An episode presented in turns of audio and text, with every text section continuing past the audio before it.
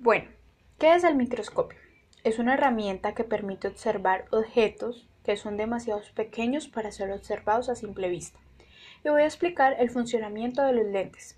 Iniciamos con el ocular, que es la lente situada cerca del ojo del observador y capta y amplía la imagen formada en los objetos.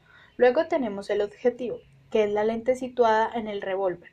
Amplía la imagen, es un elemento vital que permite ver a través de los oculares. También está el condensador, lente que concentra los rayos luminosos sobre la preparación. También contamos con el diafragma, que es el que regula la cantidad de luz que llega al condensador. Y por último, el foco, que dirige los rayos luminosos hacia el condensador. Y ahora voy a explicar un poco de cómo funciona el sistema de iluminación. Tenemos la fuente de luz con la ayuda de una lente o sistema llamada colector. Se representa en el plano del diafragma iris de abertura del condensador. Este diafragma se instala en un plano focal anterior del condensador y puede variar su abertura numérica.